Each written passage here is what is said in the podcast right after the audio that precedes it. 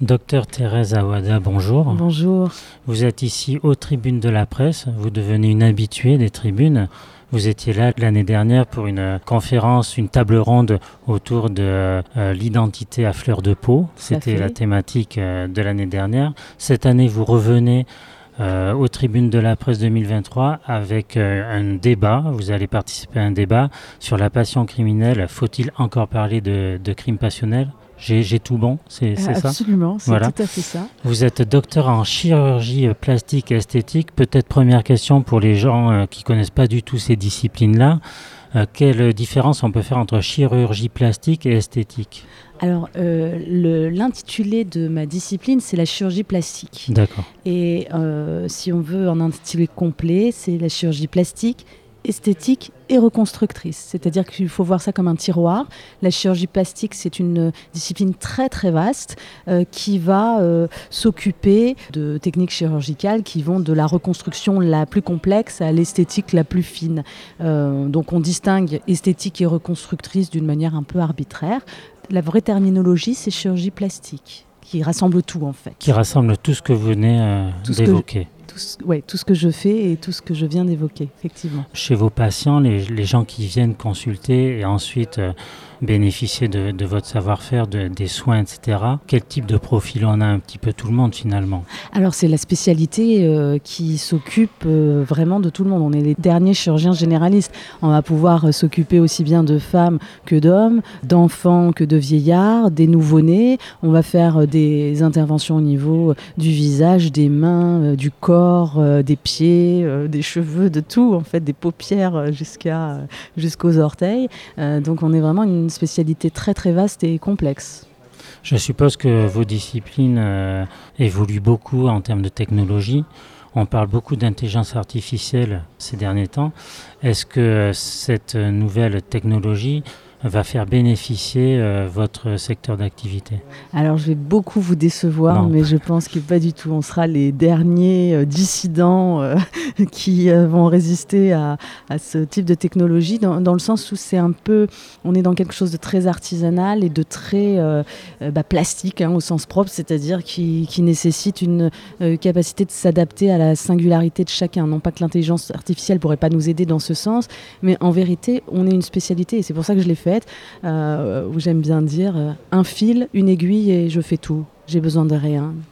J'ai besoin d'un fil, d'une aiguille et d'une lame de bistouri. Je vous pose cette question parce que j'ai fait l'interview d'un cardiologue dernièrement qui nous mhm. disait que l'intelligence artificielle pouvait avoir de l'intérêt dans tout ce qui est radiologie, par exemple. Ah ben ça c'est sûr. Pour aller plus vite. Euh, voilà. Alors c'est pas pour aller plus vite, c'est-à-dire que l'intelligence artificielle en médecine probablement euh, va avoir un impact majeur et puis une, va vraiment transformer euh, les usages dans tout ce qui est reconnaissance en images. Donc évidemment la radiologie ce sont des images, il y a des bases de données géantes et probablement l'intelligence artificielle sera et est déjà euh, capable de faire des diagnostics euh, plus rapides et plus précis. Ça ne veut pas dire qu'on va se passer du radiologue, mais ça veut dire que ça va être un outil ultra performant à notre disposition. Euh, moi, je vois vraiment l'intelligence artificielle comme un outil, hein. c'est-à-dire que ça ira dans le sens de quelque chose de constructif ou de destructif en fonction de ce qu'on va en faire. Mais mon analyse actuelle, hein, ça changera peut-être avec les usages, euh, je pense vraiment que ça ne supprimera pas l'expertise humaine. Au contraire, on sera obligé d'être encore plus performant euh, sur euh, nos analyses. La chirurgie esthétique, alors pas plastique, enfin ça en fait partie, n'a pas toujours une super image. Il y a beaucoup d'idées reçues, de clichés autour de la chirurgie esthétique. Euh, vous, vous venez aux tribunes de la presse euh, euh, plusieurs fois. Vous, j'ai vu aussi des vidéos de vous sur, sur YouTube, etc. Vous avez ce devoir peut-être, cette nécessité d'informer plus, de vulgariser plus la chirurgie esthétique pour qu'elle soit mieux comprise? Ah ben C'est sûr qu'il y a un grand paradoxe, c'est que c'est la discipline la plus médiatisée et la plus méconnue à la hmm. fois. C'est-à-dire qu'il y a une construction imaginaire autour de la chirurgie esthétique qui est très très loin de la réalité de terrain.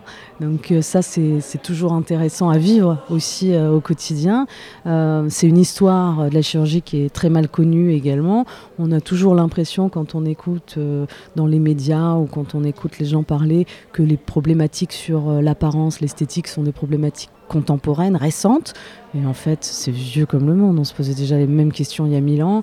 Euh, et les débats qu'on a aujourd'hui, ils ont déjà eu lieu plusieurs fois dans l'histoire de la chirurgie. Donc euh, voilà. Après, le côté spectaculaire fait que, comme tout, on a envie d'aller vers les choses voilà, qui donnent un spectacle à voir. Et on parle moins de l'aspect thérapeutique et de, du vrai pouvoir de, de cet outil. C'est ce que je vous disais tout à l'heure. C'est la force d'un outil. On en fait ce qu'on veut.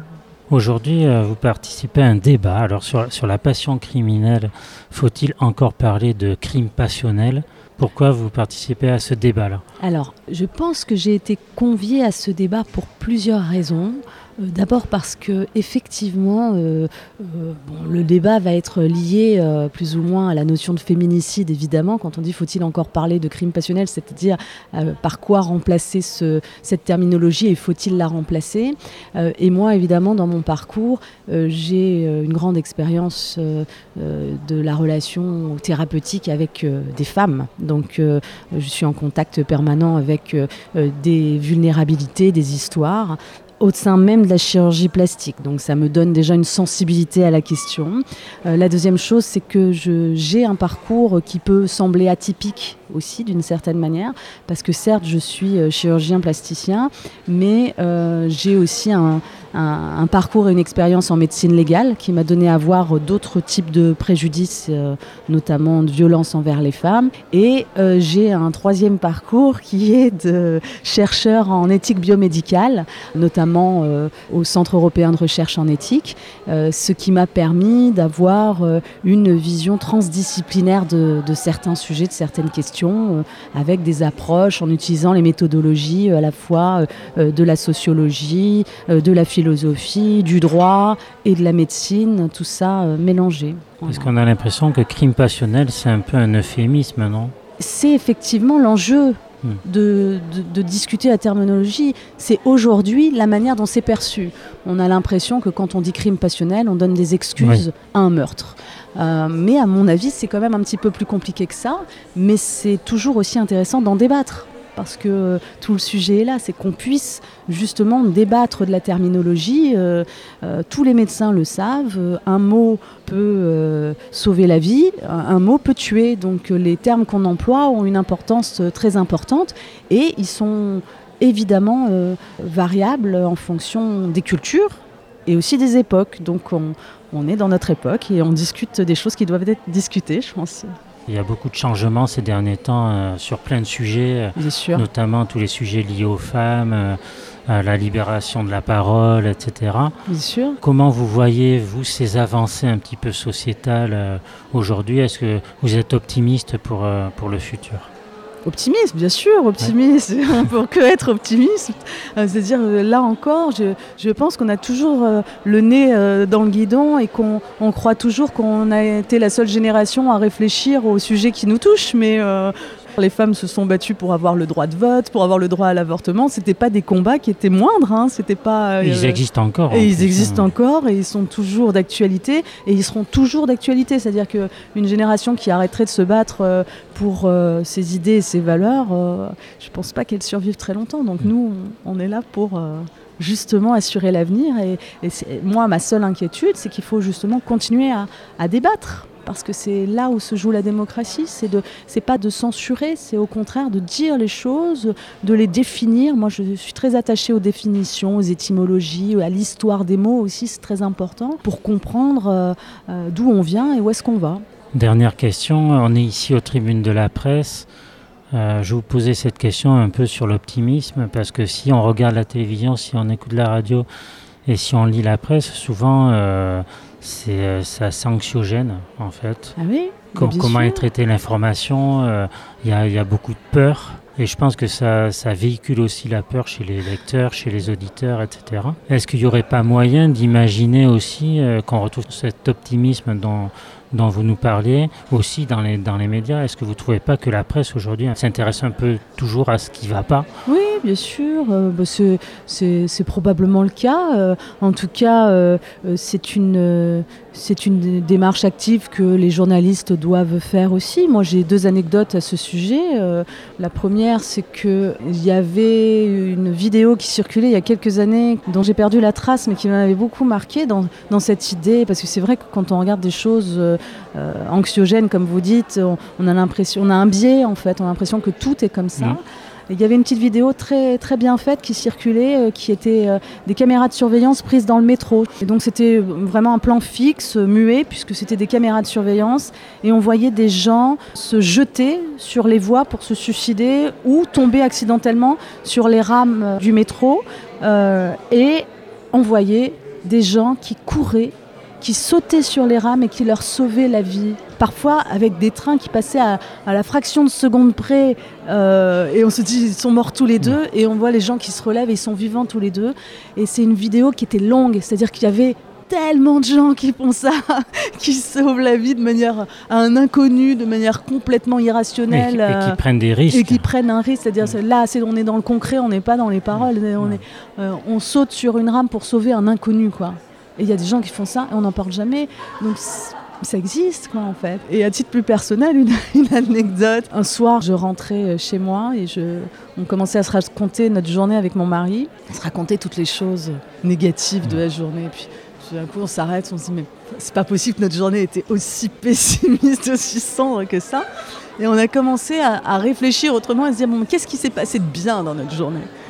Et en fait, on n'a pas arrêté de parler de toutes les choses qui se sont passées bien dans notre journée, à savoir, ah voilà, j'allais prendre le bus, euh, le bus était en train de démarrer, j'ai couru pour le rattraper, le bus s'est arrêté, j'ai remercié le chauffeur qui m'a fait un grand sourire et qui se retourne et qui me dit non, vous pouvez remercier la petite grand-mère qui est assise sur le banc là parce que c'est elle qui m'a prévenu que vous arriviez.